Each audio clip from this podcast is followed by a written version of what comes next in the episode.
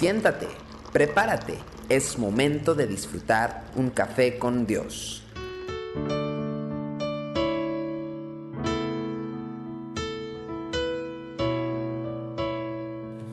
Sean todos bienvenidos a Café con Dios. El Salmo capítulo 25, versículo 14 dice, La comunión íntima de Jehová es con los que le temen, y a ellos hará conocer su pacto. He compartido en infinidad de ocasiones con algunos maestros, grandes maestros de la palabra, algunos de ellos son mis amigos o mis conocidos, y he tenido la oportunidad de mirar eh, algunas instituciones teológicas, tanto nacionales como internacionales, hombres y mujeres de gran inteligencia, que siempre eh, tienen alguna palabra de parte del Señor y, y enseñan grandes cosas de la palabra de Dios. Sin embargo, en muy pocas ocasiones he escuchado a alguno de estos maestros o algún alumno de estos que están en estos cursos o estos seminarios eh, hablar de los aspectos de la vida espiritual que de verdad no entienden. ¿Y cómo iba a ser de otra manera si se supone que estas instituciones y estos maestros existen para proveer respuestas a todos los alumnos? Pero cuando nos referimos a la persona de Dios, sin embargo, no nos estamos acercando a una materia como cualquier otra, porque Dios realmente no puede ser analizado, desmenuzado y explicado en términos fácilmente comprensibles para el ser humano. Cuando pensamos en teología, no estamos pensando en el estudio de Dios, sino más bien en lo que se conoce de Él. Es un ser cuya esencia es enteramente diferente a la de cualquier otra cosa y persona sobre la faz de la tierra y fuera de ella. Él no se mueve con las leyes que gobiernan la creación, ni puede ser contenido en la abundancia de sabiduría que puedan acumular los hombres, aún el más erudito y el más sabio. En resumen, Él está más allá del alcance de la inteligencia de nuestra mente. En la persona de Dios nos enfrentamos a una realidad diferente. Cuando nos acercamos a estudiarlo, y lo pongo entre comillas, dependemos absolutamente de un requisito. Él debe darse a conocer para no seguir siendo un misterio. De no hacerlo, nosotros no podremos descubrir nada por nuestra propia cuenta.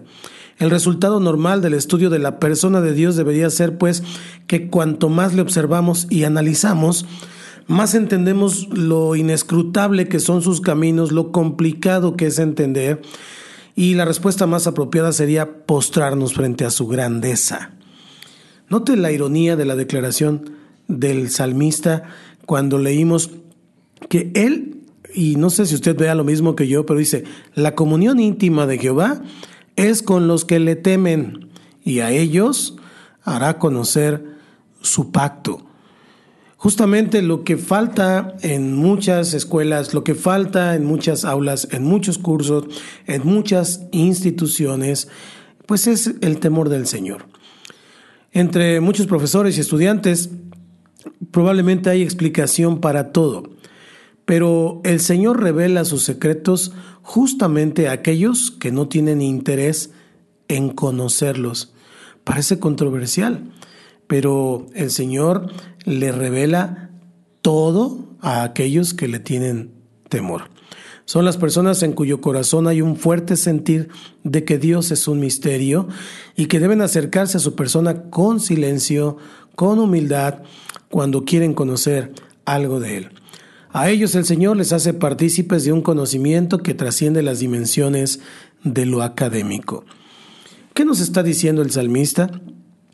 Pues que a Dios no se le conoce primordialmente por el estudio, aunque le aconsejo estudiar, sino por la experiencia de vivir en su presencia. Y esa experiencia le es concedida a aquellos cuya pasión no es el estudio de Dios, sino que su pasión es Dios mismo. Acuérdese que la letra mata, pero el espíritu vivifica. ¿Qué importancia le da usted a los estudios? Si hiciera un análisis de su vida, ¿cuánto tiempo pasa estudiando a Dios y cuánto tiempo pasa disfrutando a Dios? ¿Y cómo puede cultivar un mayor temor de su persona?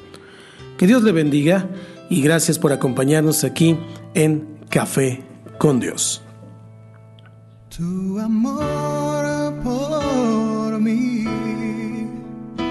Es más que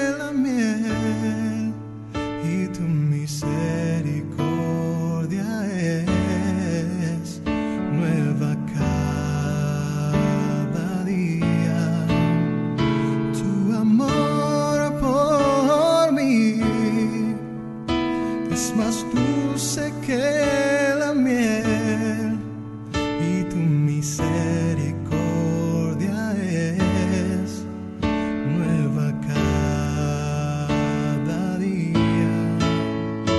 Es por eso que te alabo, es por eso que te sirvo, es por eso que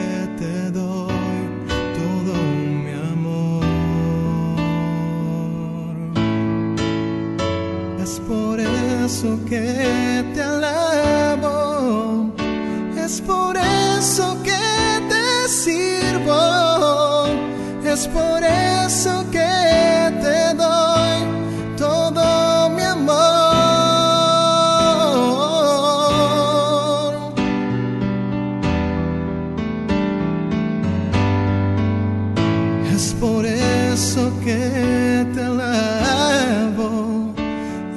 por eso que te sirvo, es por eso que